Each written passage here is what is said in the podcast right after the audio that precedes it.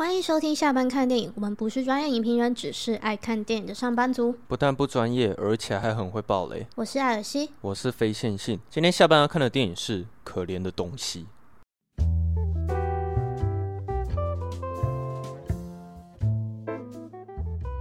我们好久没有讲院线片，因为前阵子因为诶过年嘛，所以我们就是都是一些库存的。嗯。就就有就有点让自己去放假，就等于说我们大概休息一个多月这样子。因为毕竟我要出国了。呃，对对对，飞先生有出国，所以就是我们可能然后又刚好接上那个春节连假。对对对，所以其实我们看可怜的东西呢，已经是过年前的事情了。哦，对啊，哎、欸，其实有点久了。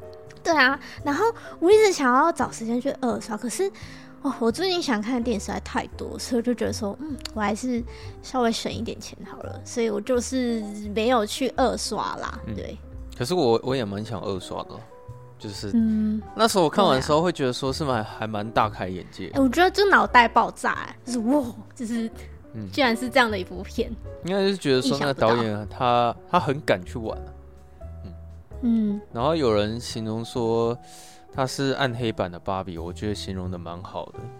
嗯，的确有点那种感觉。嗯，不过可怜的东西，我是看完之后才发现，说他指的不是艾玛斯东，他指的是应该是在讲男生啊。就是，嗯，因为他的那个英文，他的那个是 poor things，他有复数嘛？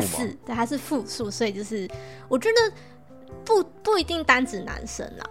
嗯，我觉得可以，呃。很多种说法，就例如说那些一直很有偏见的人，哦，他们也是可怜的东西，就是可能他们会一直想要对你指手画脚，嗯，然后就说哦，女人就是应该怎样，嗯、不一定女人啊，就是谁谁谁就是应该要怎样，你要怎样怎样。哎、欸，其实这部片很哲学，很哲学啊，非常哲学啊。它虽然剧情简单，可是它讲的东西其实挺深。它剧情有简单吗？剧情算简单吧，我觉得很好入口啊，一般大众是看得下去的。啊，只是说如果没有，我觉得一般大众不一定看得下去哦。啊，真的、哦？我觉得啦，我觉得他，我觉得他这个导演的作品很吃那个电波，嗯，就是那个频率要很对到，嗯。可是，可是我觉得它里面有很多的笑点或者是幽默感，其实一般大众是很好理解的。啊、呃，如果你要这样说的话，那那没错。那、啊、只是说，如果你想要去解读说导演他想要跟你讲什么事情的话。其实这个探讨不完了，就有很、嗯、是真的很多很多层面可以，可能连我们都可能没有看懂很多这样。我觉得我看的看到的东西蛮浅的，可能我只能看到比较表面的东西。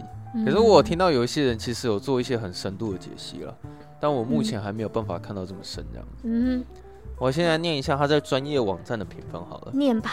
他在 INDB 上面是八点三颗星，然后在烂番茄上面呢是百分之九十二的喜欢程度。有三百五十个影评人，哦，很多人，很多影评人去看，很多人影片评分，然后爆米花是七十九分，嗯，然后在 Metacritic 上面是八十七分，哦，不能再高了。好，那你来念一下这个这个这个网友的评论。呃，就是那个有有我们的听众给我们推荐说，哎，那个奇摩的那个电影不会不是收掉吗？所以就是可以改念 Light Today 上面的电影。的那个栏位里面的网友短评，嗯，那我们今天就来念一下。那他总共是拿到了九点五颗星，很高哦，对，很高。然后总共是有七十五个网友留下了他的评论。那我们就来先念这个第一个第一个出现的，然后他他是说，呃，他给了五颗星，他说超好看。获奖实至名归。原先以为会是比较文艺沉闷的片子，结果完全出乎意料。不仅保留了文艺片的艺术感，还成功避免了任何无趣的片段。演员们表现精湛，每一位都令人印象深刻。剧本深刻且引人入胜，每一场景都美不胜收。哇，他很会用成语哦，很华丽的词藻。对对对，搭配着引人入胜的台词，让这部片充满感染力。影片巧妙融入现代社会的讨论，涵盖了男女地位的探讨，以及人类从原始到社会化的演变。透过女主角的视角，快速拉近观众与角色的距离，让观众一同体验现实、失落、愤怒，最后做出令人深思的抉择。这是一部不仅有深度，还充满满智慧的影片，认真觉得可以再一刷再刷的好片。然后他写的很好，他 写的很好哎、欸，哦，文文笔非常的不错，这作文可以拿满几分吧？可以可以可以，他不过他讲的大部分我也都是认同的，好，写的不错了，好不好？好，然后我再来念一个也是，哎、欸，五颗星的，好了，好，他说，嗯、欸，好。Sorry，他说，嗯，我是时尚编辑的真心话哦，是可能是网红这样。他说喜欢到已经二刷了。这部片除了艾玛史东演出精彩之外，饰演邓可的马克鲁法洛也塑造出一个鲜明立体的角色。我以前都觉得这个男演员很无聊，他演的电影我都没兴趣，从此完全对这个人改观。很多人夸服装造型很精彩，不用多说，我更推荐大家细细品味配乐。这次居然是配乐师。杰斯金·芬德里克斯第一次为长篇作品配乐，你认识这个人吗？呃，不认识。啊、哦，好，好，简直太有才华！看国外杂志的采访，惊觉他只凭借剧本和美术风格的资料，就在正式拍摄之前制作好大部分的配乐，觉得这实在太不可思议了。然后。反正他最后就说，他看完电影之后，他就一直呃重播原声带啊，然后他就觉得、嗯、呃电影的第一幕开始的配乐就让他觉得很精彩，这样。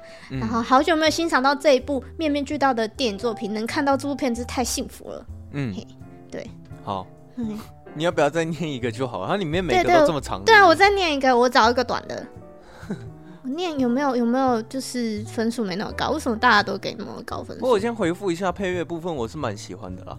可是它的配乐对我来说不是那种可以，就是放在 M P 三里面，然后每天拿出来播来听。它的配乐比较是否服务那个故事，就是一定要看那个影像去听那个声音才会有渲染力了。它它就它的那个配乐就是让人家有种很不安心的感觉，嗯，就是有种小调吗？那个是叫小调吗？就是呃，对了，可是给我的感觉就是滑稽滑稽、可爱可爱的这样，嗯，可爱可爱，嗯，哦。念一个四颗星的，他说四部去看的，不会觉得浪费钱的电影，画面感十足，题材还算创新，但有些猜得出来，总觉得动作画面有点太多了，可以少一点。动作画面太多哦，动作这，这个有人也会嫌弃哦，怎么可能会会有人嫌弃？对啊，怎么会有人嫌弃呢？大家都应该想要激烈的跳跃吧？啊，对啊，看完之后都会想要回家激烈的跳跃，这样。因为好像没什么人给负评啊，基本上都是五颗星，对，所以就是算是大家看过都，也许可能不一定完全看懂，但是都会觉得说，哦，这个其实。蛮震撼的，这样对，嗯嗯，对啊，我刚刚也觉得说，应该一般大众都会蛮喜欢的，嗯，没有，啊、我觉得这样讲好了，就是他这部片他刚好可以符合影评人跟一般大众，原因是因为他，哦、原因是因为他表面的东西，呃，都做的很简单，然后同时他也可以做很深入的探讨，所以这部片完全会取决于说个人可以看到多少东西。哎、欸，我想最后念一个就好，很短的。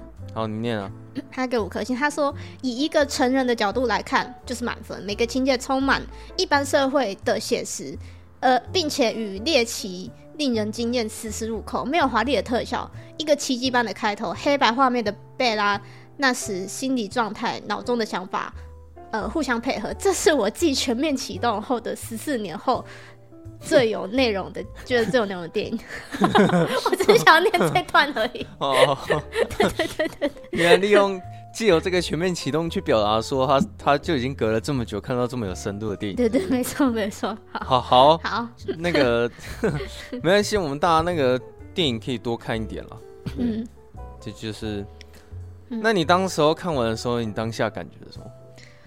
我就说我脑袋爆炸，然后就觉得说哇，他真的是。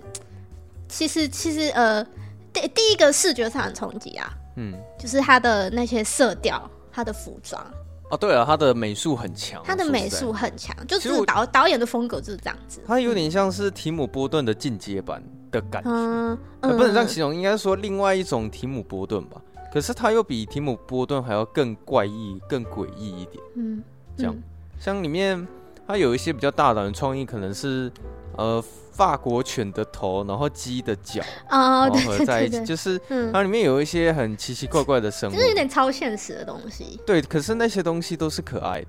嗯，然后嗯，然后它的就是呃电影的那些美术场景，就是也会随着就是贝拉这个角色他的成长历程而有所会改变。嗯，像一开始就是他那些是他在那个房子里是黑白的画面嘛。嗯，那有两我我自己解读是有两个方向解释。第一个解释是，嗯，因为这个贝拉他是一个婴儿的脑袋嘛。嗯，对对，那婴儿在很小的时候，其实他们看出去的世界是黑白的。哼，对对，要过一我我是没有去查，但是好像要到一定的年纪之后，那个发育完整之后，就是才可以渐渐看到比较彩色的世界。哦，真的、哦，原来是这样、哦。对对对，然后再来是呃，那个威廉达佛终于愿意让他出去出远门之后，嗯，就是就等于说外面的世界其实是充满色彩的。然后 我觉得。我觉得那很靠背的是，就是他出去冒险，导演的第一颗画面就是艾玛史东在上面跳跃的 画面。他他那个是在船上，对，就是他那个是他们、欸、他，他们去那呃贝拉他出去冒险，第一颗彩色画面就是那个分镜，我觉得蛮靠谱的，就很故意啊，但是我觉得就是。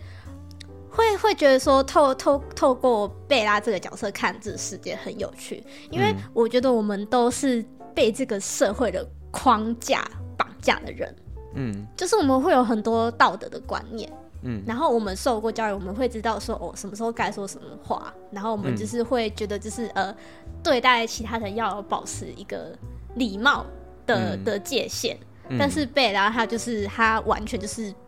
不 care 这些，嗯，他就是想说什么就说什么，然后他他觉得呃呃抚摸自己的下体会很很舒服，那他就是会一直去做做这件事情，嗯，然后他他觉得做爱是快乐的事情，他就会很天真，我说啊，为什么不能一天到晚做这件事情呢？嗯，对啊，对，就是就是会会觉得说他他就是就是是一个就是很充满好奇心的，就是去去看看这个世界，就是即便可能在。我们的眼里会觉得说这个人有点怪，但是就会觉得说、嗯、哇，就是保持这样子很纯粹纯粹的心去探索，就是反而才是就比较好的事情。嗯，样可是我觉得他其实都不会，哎、欸，我一直不会觉得他很奇怪，原因是因为他表现出来的样子是真的很像是我们小时候。刚出生的样子，就是婴儿这样到长大的过程。就举例来说好了，他在探索性欲的过程，我觉得就很像是小孩子刚接触性的时候啊。嗯，因为据我所知，应该大部分的人可能人生可能刚出生没多久，然后突然自己可能在摸摸一摸，然后你碰到，就是就是你会你会去探索自己的身体的感觉吗？然后你突然因为我我我记得好像小小朋友会有个时期，就是会。对啊，对啊，会一直去玩，对，对，对，他们他们会去玩自己的器官，这样。对，但是他那他那个是没有任何什么性欲，他就是只是他在发展的过程，就是会有的动作，就意外的发现。对对对。可是当小朋友可能刚开始一发现说，哎，好像这个感觉是很快乐，他会一直去做这件事情。所以我觉得贝拉他不会很奇怪，是因为其实他所有的举动就跟正常的小孩子一样。对，那可是这部电影这么好玩，就是因为说他是。呃，刚出生的小孩，对，刚、嗯、出生小孩的脑袋装在一个大人的身体里面，嗯，所以你会觉得说这部电影实在很好玩这样子，嗯，然后包括说，呃，我甚至觉得，呃，他最吸引我的点是他所有的事情，他都会用非常细腻而且非常详细的方式去描述他当下的情绪是什么。哦，他会试着说出自己的情情绪是吗？对，就是我觉得这个是他，他对我来说最有吸吸引力的一个地方，因为我觉得我们我们已经很早就失去这个能力了，因为可能是因为在跟人相处的时候必须要官腔一点或者礼貌一点，所以你常常会需要说假话或是善意的谎。你你现在已经不太有那个能力是直接描述自己真实的情感是什么，像贝拉他常他有一句台词，他就说什么哦。贝拉听到你讲这些话，贝拉非常的生气，但是同时又看到你这么独特的一面，我感到相当的兴奋。嗯，对对对。然后我想说，哇，他太会形容自己的感受了吧？因为他他当下的确是不开心的，然后或者是说，哦，贝拉看到你的臭脸就感觉到非常的烦躁，就是等等等，他会直接把他内心的情绪非常详细的说出来，这样子。嗯，对。然后像呃，他可能有太过于诚恳嘛，或者是说他完全太 real，太不不拘泥于小节，所以他常常讲出的一些话会让你觉得说，实在是太不适合这个当下。应该，但是又很好笑。对，就比如说他可能遇到一个好朋友，一个老奶奶，他的新朋友，那边好笑。然后他就说：“哎、欸、嘿，那个这个是我认识的新朋友，他已经二十年没有打过炮了。”然后后来他就跟他说：“哎、欸，我跟你讲，你真的找时间要用你的手试试看的，那个感觉很不一样，是不是？” 对。然后你会觉得很好笑，是因为其实这些话。也许是你内心真实的感受，可是在这个场合是非常不适合讲出来的这样子。嗯，然后你会发现说，就是马克弗，就是他很到后面有已经有一点没有办法控制爱马仕东。嗯，对对对，对他到后面已经就是没办法管住他了。对，他前面一开始他自认为说他可以驾驭得了这个女生，嗯，可是由于说说实在，其实艾玛史东他的逻辑蛮强的，你会常常看到。男主呃，就是他，他的马克弗，然后他常常没有办法去讲的赢他，你有发现这一点吗？嗯、对，有。其实贝拉她逻辑是很强的，像、嗯、举例来说，不是中途有一段是艾玛史东会去抢别人的，抢他的钱，然后去发给那些穷人吗？哦，那个是他是他前面有一段，他看到一个很可怜的，就是贫民窟。对啊，然后里面死了很多小孩嘛、嗯，他就是觉得说，哦。我有什么事我可以帮助他们的？那他唯一想到就是说，哦，我可以给他们钱。对，嗯。可是那时候其实这个，在这个情况下，如果那个男的他逻辑够好的话，他一定可以讲得赢艾玛史东，因为那个是他的钱嘛。就是这个逻辑上的谬误是说，你怎么可以去拿别人的钱，然后去救助穷人？如果你真的想做这件事情的话，嗯，那你应该是要你要用自己的钱，然后去做这件事情。但是你会发现说，那个男的他讲不赢艾玛史东，又或者是说艾玛史东真的逻辑很好，所以你会常常发现说，哎、欸，怎么老是好像那个男的总是搞不定这个女的？他就只能一个人在那里发脾气啊。对，然后或者是，我觉得他有时候在阐述那种在感情上面的挫折的时候，我也觉得蛮有趣的。就因为他一开始不是就是有先跟一个男生答应好要跟他结婚吗？那个呃学生，对啊，就他先跟一个学生讲好了，然后他对那个学生的态度也是，他就说：“哦，好，我先答应要跟你结婚了，但是贝拉现在要出去探险了。”对，你让你让贝拉探险完再回来跟你结婚这样。对，就是你会觉得说，为什么世界上会有一个人可以这么的理性，或者是啊这么的直啊？就我那时候在看的时候，我觉得说贝拉是我目前为止所有的电影里面看过最直最直的直女。就是，嗯，她可以直到，就是说，她其实这个人她是没有任何一点浪漫的感觉，就是是什么就是什么，她想法就是直的。然后可能你会发现说，里面有一些男人故意要搞浪漫，但是会当下直接软掉，是因为贝拉所讲出来的事情，其实那个并不是重点。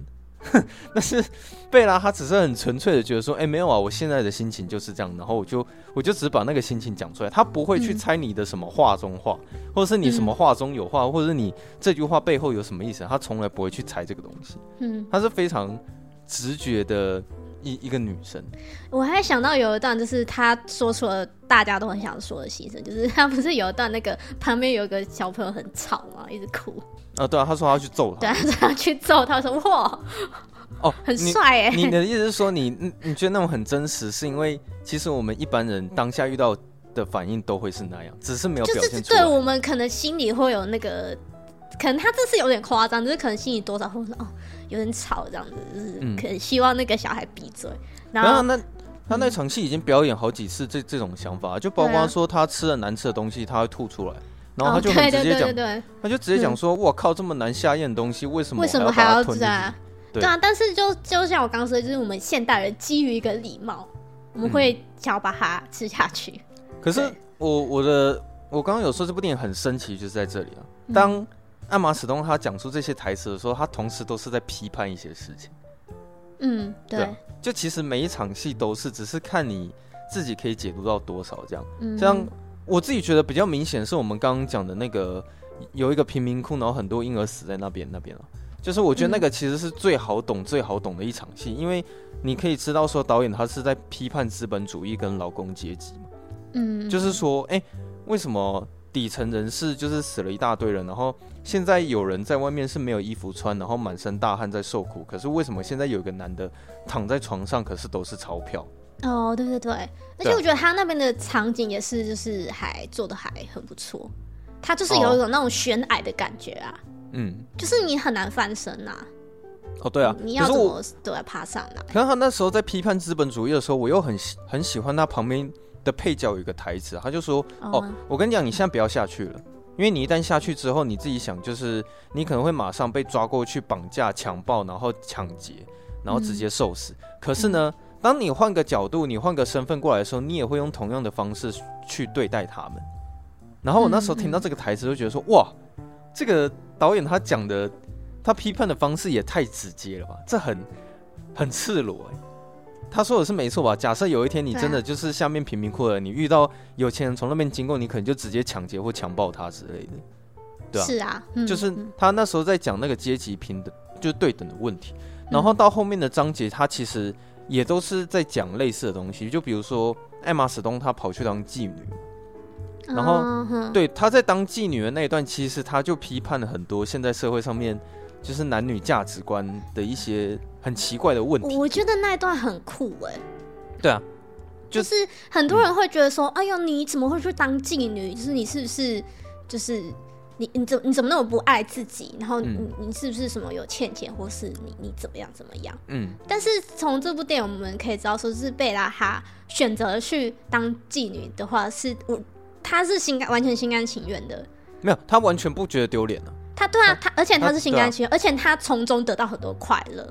对啊。对，所以她就不懂说为什么她跟那个马克鲁法洛就跟说呃。我我去当妓女赚钱，然后为什么他要那么生气这样？哦，对啊，而且在这部电影里面，明明是他去当妓女，结果是马克鲁法洛比较丢脸，因为对啊，就是说你会发现，你怎么会去做这种事情这样子？对，就是懊恼都是他，然后最后地位比较低的也都是他，啊、然后其实艾玛史东从来也不觉得自己怎么样之类的，嗯，嗯嗯，然后他那边还有批判到一些事情，是比如说像他不是有在讲说，哎，奇怪为什么？每次要接客的时候，都是男生在挑选我们啊，就是我每每个女生都要排排排排排站站一排，然后让对啊，我不能挑我要不要接这样子是是？对啊啊，为什么不直接让我挑一个哦我喜欢的就好了？然后这样比较方便，嗯、而且我自己在做这件事情的时候也可以比较快乐。嗯，但是后来因为那个老板有跟他讲说，呃，因为你你现在必须是要赚钱的那一方嘛，嗯，就是说 你你现在因为是。客人，哎、欸，我忘了他怎么讲，反正那个意思就是说，现在客人要付钱，那当然是你要去听他，而且现在这个社会大大部分人必须要赚钱养家活口，所以你不得不去这么做。嗯、我忘了他那那边是怎么表现，但是我我解读大概是这个。我不知道你说的是这一段，但是我查到那个台词，因为我蛮喜欢这一段。他说：“我们必须工作，我们必须赚钱，但比这个更重要的是，就是我们必须要去体验这一切，不仅仅是美好的事物，嗯、还有屈辱、恐惧与悲伤。”这些东西使我们、嗯、使我们完整，让我们成为更有内涵的人，而不是轻浮未受触动的孩子。然后我们才能了解这个世界。当我们了解这个世界，这个世界就是我们的了。哇，非常哲学。哦，嗯、对啊，就的确，他他这句话的确是有道尽说，现在大家的共同烦恼。你要去体验世界，了解世界。然后你你一定会被羞辱，你一定会接受到很多不公平的待遇。但对，其实。你去体验这个世界，就大概是这个样子。嗯哼，其实我真的很喜欢他这部电影，他在讲这个世界的方法，就是说他是透过一个小小女孩的灵魂、大人的身体，哦、然后去。等一下哦，这边不一定是小女孩哦。其实导演没有，我觉得有趣的地方就是导演他没有说他那个 baby 到底是男生还是女生。哦，所以其实。他有可能是小男孩啊，但是就是他故意没有明说这件事情，但是只是因为他的这个外表的身体是一个成熟的女性，所以就是大家比较会用说哦，他也许他的那个小 baby 是小女孩的观点，但其实我觉得他比较没有一个一定是什么性别。但我觉得其实蛮有趣的啊，因为其实贝拉的整个角色成长过程还挺像是男生的。就是如果你要说他是一个男生的灵魂在里面，其实是说得通哦，也说得通这样子。对，嗯、因为他就是可能大家就觉得说男生就是比较好色啊，然后可能就是很追求情欲啊等等等之类的。所以如果你你要说艾玛史东里面是一个小男孩的灵魂，这其实也是可以说得通的。嗯，这样。然后其实刚在妓院那边，我觉得还有一个地方很好笑，就是他那时候。因为他已经探索完这个世界上的男人，就是各种不同的做爱方式，然后各种不同的人，就是哦，有想多光怪陆离的性癖好啊什么的。对啊，因为像第一个，我记得好像是没没有几秒他就射了吧？然后哦，他好像走几下，六下几下就。然后艾玛始终不是在那边憋笑吗？就是对对，其实他那边很快乐，就觉得说哦。这样就可以拿钱了。对啊，就这样，那，很好赚啊。然后，要不然就是有一些奇怪的性癖好，是他可能会想要把艾玛史东吊吊在，就是上吊吊起来了。可是他没有插他，他是抱着他的大腿，对，他一直抱着他的大腿，然后上下滑动。然后还有一个比较屌的，就是有一个爸爸，他要做性爱的教学。哦，对对对，他带两个小孩过去嘛，然后有一个小孩，他很认真的在抄笔记，这样记笔记。爸爸说的话要记下来。对对对，然后我觉得最好笑的就是说，因为他一开始不知道，就是马克鲁法洛有多猛，然后后来他还跑去跟他说：“哦，其实就是我现在跟其他男人做过爱之后，才发现说，哎，你这个人真的是蛮猛。”对啊，哎，其实你比较厉害哦。其实他是他他内心是真心要称赞他的，你知道吗？可是这个、嗯、这对男生来说很受伤，是因为他在乎的点是说，你怎么去跟其他男人上床。嗯嗯嗯，所以他那时候是很痛苦的是这个，可是，在艾玛史东的眼里，他就只是说，哎、欸，没有，我是来这边称赞你的，嗯，你懂吗？就就是，所以我觉得说，当当你看每次看到他这么直女的一些言行举止出来的时候，你都会觉得蛮可爱的，这样，嗯，对吧？然后他到，嗯、啊，你要说什么？我想说，就是还有一个角色，就是也是改变贝拉这个人的成长蛮重要一个，就是那个老太太。哦，对啊。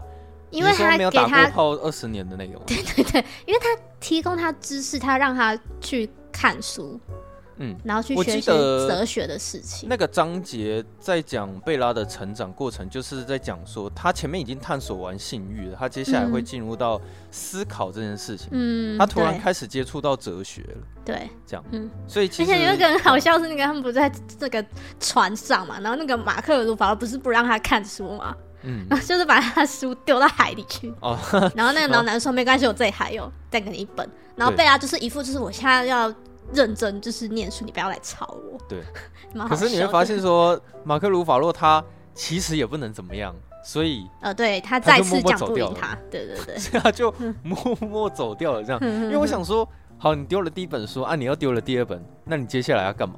没有干嘛，嗯、就是不能干嘛，就走掉了。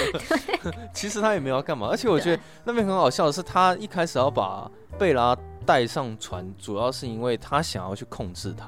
哦，就是、他觉得他觉得他在船上就逃不掉了嘛。对，因为他要禁止他去冒险，他想要去控制他，这样、嗯、结果殊不知，他其实把贝拉带到船上的时候，他发现说，其实贝拉已经渐渐的没有办法受到他的控制。嗯嗯，因为他，哎、欸，其实我觉得贝拉他学习速度非常快啊。嗯，就是他在整个成长的过程其实是非常迅速的。我觉得导演真的有在讲这件事情，因为那时候那个贝拉的上帝他不是又找了另外一个代替品回来吗？嗯，结果你会发现说他学习速度超慢的，他他连丢球接球都学不会。哦，对啊，对啊，所以其实贝拉他算是在学习呃如何探索人类这个事情，他是成长非常快的这样子。嗯，然后到后面的时候。将军那边吗？呃，哦，对了，将军是将军吗？反正他他他他这个生前的老公，对对对，就是他生前的老公，嗯、就进入到那边。但是，嗯、呃，其实这部片它的在讲成长过程的时候，还是呃在某一个框架里面啊，就还是在某一个固定的大框架里面。因为一开始他是很讨，他很想要离开家里，嗯，他想要出去冒险。但是到结局的时候，他因为上帝身体有问题，所以这个角色，对这个角色到后面的时候也是回到了原点的。对，就是他回到他以前不想要待的那个家里这样子。但是他开头的样子跟结尾样子已经是完全不同一个人。对，他算是以一个全新的样貌又再次回到了他原本的地方这样子。嗯，不过这时候剧情突然变得很复杂，是因为就是他生前那个老公出现。哦，就是马克·鲁法洛气不过，然后就是带，就是找人家来报仇啦，类似这种感觉。对啊，对啊，就 找他的前夫来。对啊，就大概是是这个意思。嗯，然后我觉得这整件事情一直演变到最后的时候，你会发现都是男生，呃，处于非常地位低下而且被羞辱的的画面，就是因为他生前老公，我记得在结尾他的下场就是他他变成一只羊嘛。就他的脑袋被换成羊脑袋。对啊，然后艾玛史东他非常高高在上的坐在他的位置上面。对。然后我记得他另外一个替代品，他好像也放下，就他好像也也已经不需不需要再受到其他人控制。就是女嗯嗯嗯女生的角色其实到后面地位都是比较高的，然后反而可怜的东西都是那一群愚蠢的男生。嗯、对啊，所以其实说下来，如果这部片它很明显，它的确就是一部女权的电影。那如果要以这种探讨女权的作品来讲，我认为它是吊打芭比。嗯嗯嗯，对，就是我芭比它会比较，它会更简单一点，它好看的确是非常好看。但是我觉得如果一直接拿来跟可怜的东西比的话，我觉得可怜的东西绝对是就是又更上一层楼的。就是说好看的点不一样啊，然后该讲的都有讲到，啊、但是可怜的东西它可能会再更深入一点，手法再更更厉害一点。对对对对，哎、欸，怎么讲？我想表达的是说，如果因为他们都入围最佳影片的话，嗯、假设是芭比跟可怜的东西再选，我会毫不犹豫认定说可怜的东西 是最佳影片这样子。嗯，对啊，就是其实近几年在探讨女权的电影还蛮多的啊，然后我也觉得说。现在在探讨女权的方式有比较有有创意一点，这样，嗯，就以前会比较是那种说啊，我们女人就是要开始抬头啦，我们不应该被男人踩在脚下这样子。但是近几年在表达方式会比较偏向于讽刺的方式去。我觉得可怜的东西它比较不会有说教感呐、啊。哦，对，他说哦，光这一点他就大赢。因为芭比就是我看很多人看完就是会会觉得说哦，就说教感太重。嗯。对，因为他芭比就是后面有一幕，就是就是他就是有点直接讲出来，就是一些女、嗯、女权的东西嘛，对吧？啊啊，可怜的东西就就比较不会有这种感觉。而且他不止在讲女权，他讲的东西真的太多了。哲学啊，就是他也看到社会的框架，很多社会主义他都有讲在这部电影。嗯嗯嗯，就有点像是说，他真的就让你完整的看到说一个小孩子的成长过程，他。到他长大，然后看到这社会真实的一面、嗯、现实的一面、残酷的那一面、可爱的那一面的时候，你会觉得说，哎、欸，他真的是讲了还蛮多东西在里面。嗯，就是他经历了这个世界啦，对啊，对啊，嗯，就是我觉得长大他是蛮蛮值得去二刷的。这样，就是二刷，我觉得可能你的想法会会不一样吧。嗯嗯，然后我觉得最后一定要提一下艾玛史东这个演演技。我我是觉得女奥斯卡女主角奖就就她了啦。我也觉得应该就是。我自己觉得就她了，对啊，嗯、因为就是其实你你从她前面她那个还是婴儿时代，然后就是可能讲话讲不清楚，她就有演的有点像弱智的那种感觉。对，讲难听点是这样，不是就有点爬带爬带的感觉。然后到中间她开始探索这个世界，然后她可能会有有一些很天真的眼神、天真的想法。然后到最后，他接触了知识，然后他开始知道自己可以去选择做什么事情，然后他就是到后面就是变成是一个非常有自信的女人的样子，嗯，就觉得哇，真的是很强啊，很强很强，真的很强。这这一部这一部真的强，非常强。嗯，我也觉得女主角应该毫无疑问就是她了吧？对啊。虽然我是我是没有看过其他入围作品啊，可是。我也不知道为什么就可以一口咬定说奥斯卡应该得奖。有啦，那个啊，《花月杀手》啊，哎、欸，是吗？《花月杀手》是女主角奖吗？哎、欸，我有点忘记了，还是是女配角？我觉得光气势就应该是没有人赢得过艾玛史东啊。就我是在讲说那种入围的气势，就像是现在入围男主角气势最强的就是席尼墨菲。嗯，对啊，就就大概是那种有一个酷帅样子。但我是蛮蛮期待今年奥斯卡的，因为的确有几部作品。是还蛮有竞争力的这样子。嗯，对啊。哎、欸，那你知道那个那个莱恩·葛斯林要在奥斯卡颁奖典礼上面表演那个肯尼的那首歌吗？啊，真的、哦？对，现在已经先试出那个节目表了，是不是？就是有这个消息传出，就是他要表演。我我今年有主持人吗？有有有，那个是那个 Jimmy Kimmel。哦，又是他、哦。嘿，对。啊，我们啊，那个我们就看今年有谁会被打这样子。不要啊！不要发生任何暴力的事情啦。对啊。哎、欸，我之前我不是有跟你讲过，说我觉得那个就是颁奖典礼的那个舞台，其实设设计在二楼会比较好，因为如果真的有人要冲，有、哦、有人要冲上去，要来得及阻止这样子。因为要冲上去揍你，你必须要先走楼梯，然后你你当你走上那个楼梯的时候，其实舞台上的人就已经先逃跑了，这样就是要揍人会比较麻烦了。哦，我们还是不要走人啦，我们不要走人。对 对对，啊，好，那今天大概就这样子吧。对啊，就总之可怜东西很厉害啊，趁趁趁还没那个下档前，大家赶快去看吧。嗯，对，然后因为我们中间都是提提前录了嘛，所以就是呃，过年期间有一些我们这个粉丝的那个赞助。我们今天要来念一下，不然就是会隔太久了哈。一定要好好念一下。来，我们来这个是来自这个我们的好朋友竹北彭于晏，好，然后，诶，他说好久没进戏院看电影，还好有你们帮我看，顺便过滤一些雷片。EX 老鼠帝国百年的那一部，祝你们新年一六八。他是过年期间那个赞助我们的哦，太感谢你，谢谢诸位朋友演的，我们真的是恭喜发财啊！对，然后还有一个是他的名字是潜水的铁粉，嗯哦，哦，他说。Hello，飞仙星人艾尔西，又到了奥斯卡的季节，今年也会有叉叉 Y 吗？刚好最近研究一下他解释的入围得奖机制，想问问他说，最佳影片的得奖跟别的奖项不一样，要跟入围过程一样是什么意思？只有一个得奖者，不是所有投票给最佳影片的最高票吗？最后感谢你们坚持提供最棒的节目，一点小心意，祝你们新年快乐，加油！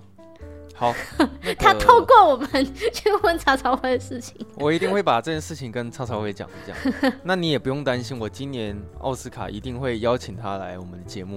哎、欸，但你知道你知道叉叉 Y 他他他的那个嗯呃 Podcast 就是那个跟你看电影，就是他们要停更的吗？嗯，有，我有听说这。哦，你有听说这件事情？嗯，蛮心酸的、啊。呃，对啊，是，他真的很努力啊，就好像真的是花很多时间，但是成效没有成正比就，就就，嗯，加油啦！对啊，真的是。然后刚刚那个，做我，觉得还是先回复一下那个网友，就是关于那个奥斯卡规则，其实你可以去听我们去年那一集的节目啊，因为那一集其实叉叉威他讲的非常详细。就是针对于说奥斯卡的最佳影片，它就是投票的机制，它在那一集其实有非常详尽的解说。这样，但是呢，呃，我今年一样会邀请他来我们的节目，这样。但他就是我们会邀请，我们应该是我们还没邀请，就是我们会邀请啊，就看状况，不一定啊。对对。那如果他顺利的话，他有答应我们来上我们的节目，我也会再请他再讲一次奥斯卡的那个规则。嗯，因为其实我自己也会想再听一次这样子，那个稍微有点复杂这样。OK，好，然后最后一位是我们的好朋友，希望下班看电影陪我到不用上班。嗯，然后他是说恭喜发财，万事如意，每年龙五好电影。哎，谢谢他，哦、谢谢谢谢，对，他就是。对，总共是三位赞助嘛，对不对？对，三位就是在这期间，哦、就是对，谢谢你们，是真的蛮感动的，因为我今年是没有收到任何红包的，啊，真的假的？你有收到红包吗？你有收到？我有收到一包而已。哦，我我没有收到任何红包，所以就是非常感谢这三位网友的支持。对啊，真的谢谢。嗯，对，好，好，那今天就先这样。那下礼拜没有意外，应该是沙丘吧？啊对啊，没有意外的，没有意外应该是沙丘。嗯，好，对，大家敬请期待。我是我个人是很期待啊。哦，超期待，超期待。对对对对对，好。那如果大家喜欢我们节目的话，欢迎到 Apple Podcast 帮我们五星评分一下，留下你的评论分享出去，让大家都可以一起下班看电影哦。嗯，然后如果你想要跟我们聊天的话，随时都可以私讯我们，只要有看到讯息的话，就一定会回复你。好，那我们就下周四下班见喽，大家拜拜。好，拜拜。